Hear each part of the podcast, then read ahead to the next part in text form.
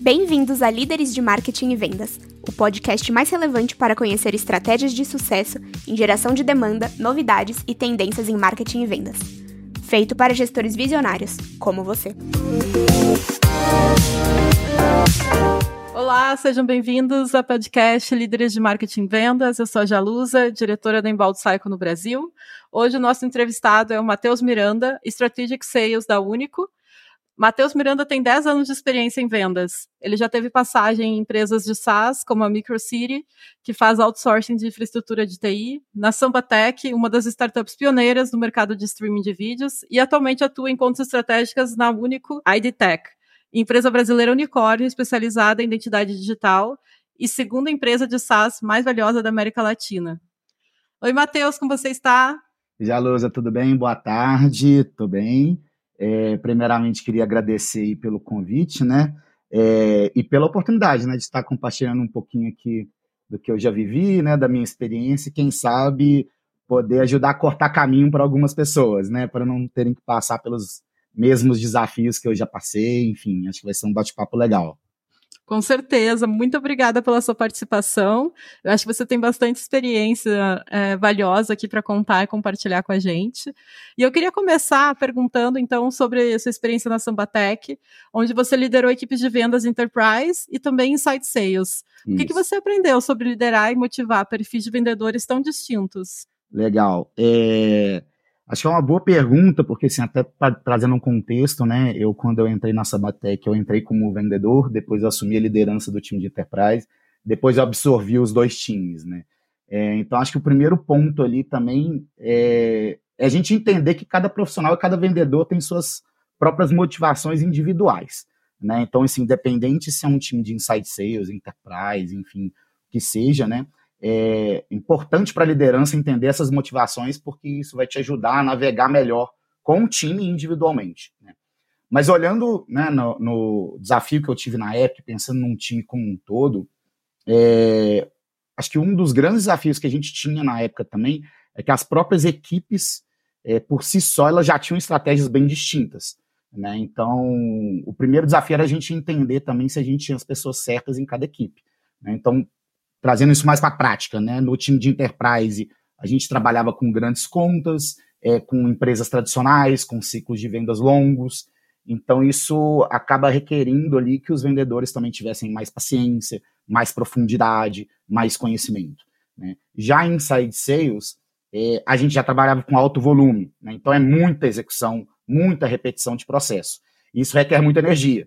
Né? Então, não adianta também eu ter um, um vendedor mega sênior que está acostumado a trabalhar com pouquíssimas contas, com ciclo de vendas longos e colocar essa pessoa para vender né, é, vendas de 30 dias é, e que ele vai ter que atuar em várias contas ao mesmo tempo ali, diariamente e semanalmente. É, isso gera frustração. Né? Então, assim, acho que o primeiro desafio foi entender isso. A gente tem aqui né, na, a, as pessoas certas nas equipes né, que a gente precisa ter, acho que esse foi um, um primeiro ponto. É, eu acho que um outro aprendizado também que a gente teve, na época que eu tive, foi entender que não dava para replicar o processo. Né? Então a gente tinha muito assim, poxa, o Enterprise está muito bem, o que, que dá para replicar no, no Inside Sales? O Inside Sales também tem coisa boa, vamos replicar para o Enterprise, e na prática isso não funcionava. Né? Então a gente tentou muito trazer essa fórmula do bolo, vamos dizer assim, e, e batendo cabeça até entender que não dava para trabalhar dessa, dessa forma. Tá? É, mas depois de um tempo, né, quando eu assumi esse time também, e o time foi crescendo, a gente foi trazendo robustez para o time, é, o time ficou muito grande. Então também, depois de um tempo, ficou evidente a necessidade da gente segmentar e ter até duas gestões. Então foi legal porque eu tive a experiência durante um tempo de gerir ali, acho que o máximo que eu tive foi 15 vendedores ao mesmo tempo e de duas equipes diferentes. É, mas em algum momento, é, isso foi uma coisa que até eu mesmo levantei eu vi, eu não estou conseguindo ter foco. Né? Então, por ter, serem estratégias diferentes, eu acho que está na hora de eu ter um par para a gente segmentar e a gente conseguir ter o foco ali de atuação. Então, assim, acho que os desafios de, de ter dois times diferentes e perfis diferentes vai muito nisso, assim, você trabalhar individualmente e ao mesmo, e ao mesmo tempo entender ali né, que cada empresa, cada time vai ter estratégias distintas e entender onde encaixar cada time. Né? Uhum, muito interessante, né? É, no final das contas, você, como gestor, assim, trabalhando com dois times com objetivos diferentes, né, com perfis de pessoas diferentes, mas você, dentro desses perfis, né, você tem pessoas com suas distintas motivações, né, é, com uma forma específica aí de com objetivos, né, diferentes de vida. É, acho que tem um desafio grande aí para você conseguir gerenciar, manter essa equipe motivada e conseguir identificar, né, qual que é a melhor equipe para cada perfil, né? Exatamente. E eu acho que assim isso não foi nem né, do momento. É, eu acho que em toda empresa tem isso, né? Assim, e aí não só falando de vendas também, né? Existe, acho que o perfil certo é, não só para cada tipo de produto, cada tipo de equipe de vendas, né, especificamente aqui, mas também para o momento que a empresa ela está passando, né? Então, assim, às vezes, o momento que a empresa está passando, ela vai necessitar de um perfil diferente de vendedor ou de profissional, né? Então, até falando um pouquinho aqui, sem, sem entrar em muita profundidade, mas na atual empresa que eu trabalho, né, na Único, é, a gente tem um perfil muito empreendedor, né? Então, de ter pessoas que gostam de participar da construção de estratégias, de produto, de processo. Então, ajudar a empresa a construir os processos e ajudar a empresa a crescer. Tem muita gente que não tem esse perfil, e tudo bem, né? Uhum. Assim, é, não quer dizer que ela não se encaixar naquele perfil que a, precisa, que a empresa precisa naquele momento, não quer dizer que ela é pior. Mas às vezes contratar essa pessoa que também não tem esse perfil, ambos vão se frustrar, né? Então acho que ter esse entendimento é muito importante. Assim. Claro, esse fit é, é tudo, né, pro, pro sucesso e pra felicidade ali. É o famoso fit cultural nesse caso, né? A, a, a expressão que pessoal adora falar, mas que faz sentido. Faz, faz todo sentido, né?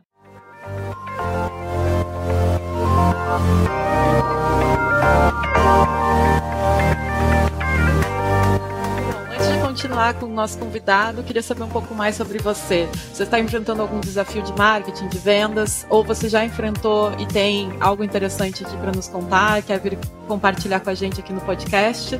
Se sim, escreve para a gente, vamos conversar. É, você pode é, me mandar um e-mail para jalusa.lopes.com ou procura a gente nas redes, que é o arroba BR.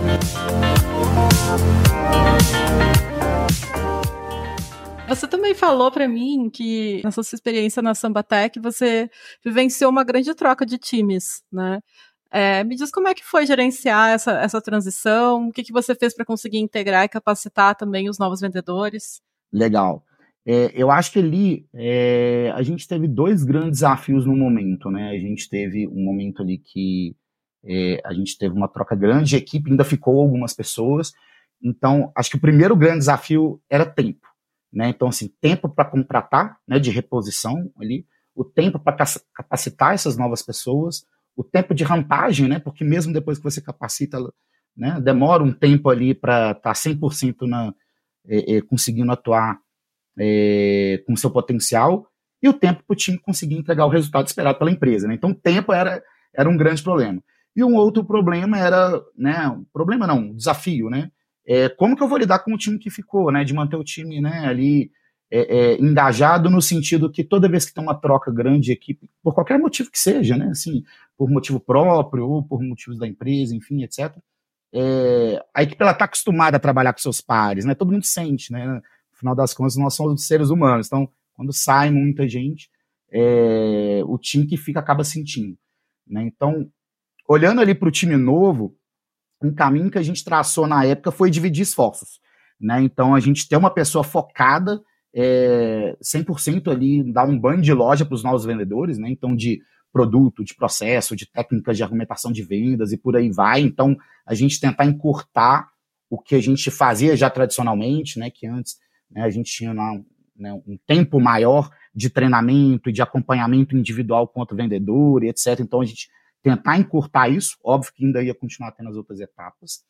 Em paralelo, é, fazer um trabalho forte ali com os vendedores antigos que ainda continuavam na equipe, né? Então, é, dando desafios a mais para eles, é, trabalhando na moral deles, para que a gente garantisse que estava todo mundo motivado, né? Então, acho que se estar próximo do time nesses momentos, acho que é crucial. Sabe? Você tem que mostrar que você está lá para a sua equipe, né? Seja para quem entrou, é, ou seja para quem continuou, né? Então, assim, é muito importante você trazer esse, sentimento de, de unidade, né? E que as pessoas possam ali contar com você. Então, acho que foi bem desafiador, até porque isso, poxa, isso lembra, eu saí da Sambatec em 2020, mas isso foi antes, então, sei lá, acho que um, dois anos antes, então já tem um bom tempo. É, e na época a gente ainda não tinha um treinamento 100% padronizado, a gente estava construindo isso. Né? A gente está até pensando em ter uma pessoa dedicada é, para isso, que hoje seria o onboarding de vendas, né, que a maioria das empresas está acostumada até por conta da pandemia, né, teve que se desenvolver nesses onboardings. É, então foi desafiador por conta disso, que a gente não tinha isso 100% estruturado, mas por um outro lado isso também acelerou esse projeto, né, e a necessidade, inclusive, de deixar outras etapas do processo bem documentadas. Então foi bom, né, não só na época para a gente, mas até futuramente para mim também a gente tem esse entendimento, né, quanto mais a gente tem documentar as etapas do processo, né, de apresentação e etc e tudo mais, quando entra alguém ou sai alguém, é mais fácil de você é, replicar esse conhecimento. Claro, claro, isso é importantíssimo. É, falando um pouco mais sobre a parte de, de gestão de equipes de vendas, né? O que, que você vê assim como principal gaps, gap na liderança hoje em dia, né? Quando, quando um gestor novo começa, o que que, o que, que você poderia dizer para esse gestor que ele deveria fazer para poder apoiar o desenvolvimento da equipe? Tá, legal. Eu acho que tem um, ponto aí também, é, que eu acho que eu vou até começar um pouquinho de trás, né? Que é assim, além do gestor, né? Como que as próprias empresas elas podem apoiar também no desenvolvimento da, da, das equipes, de modo geral, né? De, das áreas, né? É, então, acho assim, do ponto de vista de empresa, é, eu acho que se a empresa ela tem um programa oficial de desenvolvimento de colaboradores, com é, apoio ali de business partners de RH, já é um grande passo. Né? Porque aí você está falando algo a nível empresa e não isolado de uma área ou de outra, enfim. É, inclusive, pensando em desenvolvimento, né, assim, as empresas estão cada vez mais investindo em benefícios educacionais para os seus colaboradores. Né? Então, no quais os colaboradores ali podem utilizar saldos, etc., para realizar cursos, é, para expandir o seu aprendizado, né, e depois aplicar esse conhecimento de volta na própria empresa, né? Então é um investimento de retorno. Então acho que a nível empresa, mais macro, acho que esse é um caminho, né? Mas um caminho também um pouco mais difícil, né? Mas olhando, voltando para a parte de vendas, eu acho que de gap, é, aí de novo, vou ir para o macro, desço para o micro. É, eu vejo dois gaps grandes, assim, que eu encontro conversando com pessoas pelas vivências que eu passei. É, que um é um gap, mais processual e o outro o desenvolvimento de equipe. Né? Então, assim, eu tenho um entendimento, aí mais eu, né, não quer dizer que eu estou certo, é, que seja de qual área for, assim, que o papel de um líder ele é de desenvolver e capacitar pessoas para que elas possam potencializar o resultado ali esperado pelas empresas. Né? Então, eu acho que isso faz parte do papel de uma liderança. É, mas quando a gente olha para vendas especificamente, né, vendas tem um olhar muito forte para resultado, né, para receita. A meta normalmente é, é, a receita ou a receita mais alguma coisa, mas normalmente a meta financeira é, é a principal, né? E eu já vi várias lideranças caírem na armadilha de só olhar é, para essa meta de receita e só olhar para o curto prazo, né? Então, pressionar e pressionar o time para entregar resultado a qualquer custo, ao invés de olhar para o processo como um todo, tá? É, então, assim, e até trazendo um exemplo, é bem mais comum do que a gente imagina de às vezes num time de venda você ter ali um ou dois vendedores de uma equipe que carrega o resultado é, da equipe enquanto o restante não está bem. E eu entendo que se isso, não, se isso acontece, está errado. Assim. O próprio líder está falhando no papel dele. Né? O líder de vendas, será que ele está olhando para dentro ou, ele, ou ele só está fazendo é, o forecast de vendas e pressionando? Né? E o que eu vejo é que muitas lideranças não querem ter esse olhar para o time, assim, não quer olhar para dentro, né? muitas nem gostam de desenvolver pessoas. Então, assim, é uma questão de perfil, mas eu, eu vejo isso muito forte é, em time de vendas, assim. Não sei se é um legado de história comportamental, né, de profissionais, essa competição do mercado de vendas, e, ah, e olhar para pessoas, né, não sei, enfim. Isso tem mudado, né, ainda bem. É, então, eu vejo que esse é um, é um grande gap, tá, que, que a gente tem. É, mas falando agora de forma mais prática, né, assim, é, sobre esses gaps, eu acho que ele está muito mais voltado, então, para um olhar para dentro primeiro. Então, você fazer um diagnóstico da equipe, dos processos, para depois você executar em cima disso. Né? Então, é, para trazer exemplos, né, para que talvez fique mais claro aí para quem está escutando a gente. É, então, olhar para o processo. Então, o processo atual de vendas, é, ele funciona? Ele funciona para o momento atual da empresa? O processo é fluido para o time de vendas? Né? A gente consegue traquear informação e mensurar dado para ver se a gente está indo para o caminho certo, enfim. É, então, primeiro fazer essas reflexões para, em cima disso, né, você conseguir ali é, definir um processo de vendas para sua equipe. Então, olhando para a parte processual, eu acredito que esse seria um caminho, assim, do que eu já é, enfrentei, tá? É, e olhando mais para o time, é de novo fazer um diagnóstico, né? É, quais são os perfis dos vendedores que a empresa precisa nesse momento? Que a gente já conversou um pouquinho aqui antes, né? Quem é meu time? Eu conheço meus vendedores, né? Qual é a motivação individual de cada um desses vendedores, né? Então, de novo, lembrar que o vendedor é uma pessoa com objetivos pessoais distintos, né? Então, o líder ele consegue, ele conhece essas motivações, ele consegue conectar ali as motivações da Jalusa com as motivações e os objetivos da empresa, né? Para que isso se conecte e que consiga potencializar assim, essa motivação sua. É, e aí, analisar também qual o gap individual de cada vendedor, né? Então, eu já passei é, é, por vários times, né, onde eu tinha liderados diferentes com gaps totalmente diferentes, assim.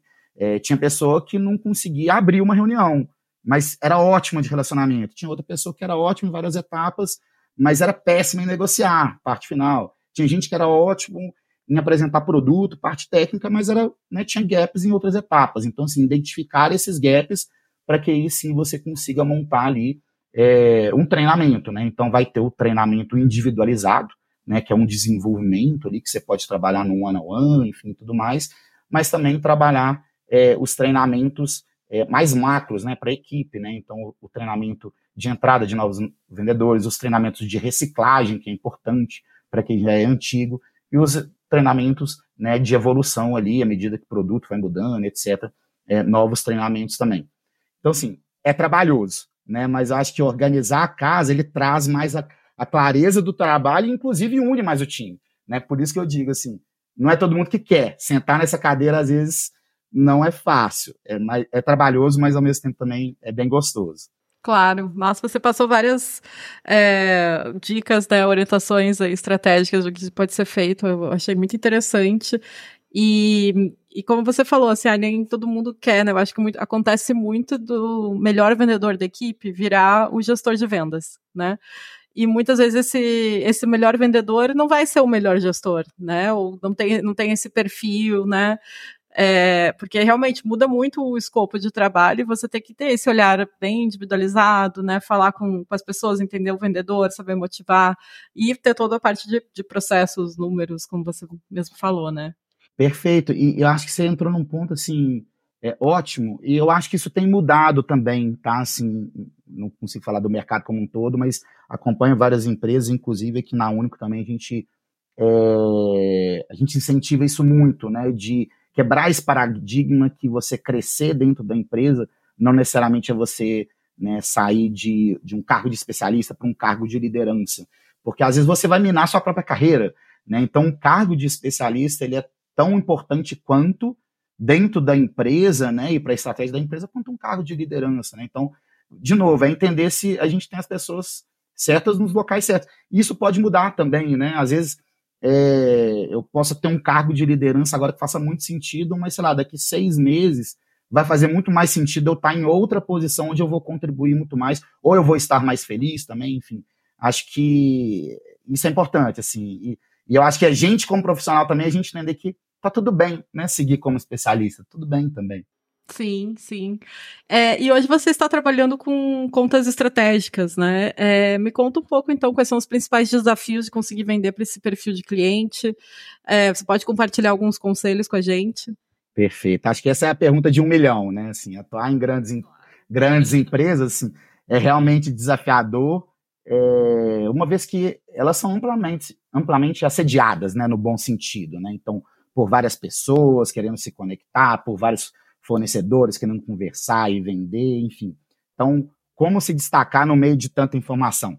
Né? Mas brincadeiras à parte sobre a, pergunta de um milhão, é, nesse caso específico, sim, eu não acho que o caminho seja trabalhar com volume. com estratégia de massa, né? E sim com um volume menor, mas com profundidade. Então, assim, eu acho que a, a palavra melhor que eu poderia escolher seria essa, assim, profundidade, sabe? Então, profundidade nas empresas que foram selecionadas ou que você vai selecionar é, para atuar. Né? Entender o desafio é, e os objetivos de cada segmento ali que você vai atuar, é, entender o momento da empresa que ela está passando, né, do, do, cliente que você está prospectando, é, o momento do mercado, é, e dessa forma trabalhar ali com abordagem de discursos mais personalizados. O que seria, assim, né, para quem está acostumado, uma estratégia de ABM, né, que é o Account Based Marketing, né. É, então, assim, uma boa estratégia também nesse sentido é segmentar, né? Então, dependendo ali do momento de maturidade que sua empresa ou do tipo de produto que ela venda, vinda, né? Ela pode segmentar por mercado de atuação, por exemplo, né? Então, vou segmentar ali o vendedor que atende varejo, que atende saúde, que atende educação, tecnologia e por aí vai, né? É, e quanto mais você, então você vai ter especialistas por segmento, né? Então, quanto mais você conhece daquele mercado e das dores, mais fácil e fluida fica a conversa ali com o seu prospect, né? É, e também de você conseguir transmitir uma mensagem real de um bom consultor, né? De, eu sempre penso assim, né? Que o cliente, ele, quando ele está numa reunião comigo, ele tem que pensar, poxa, essa pessoa entende como é que funciona o meu dia a dia, entende os meus desafios, minhas dores, né? Tem que ser algo.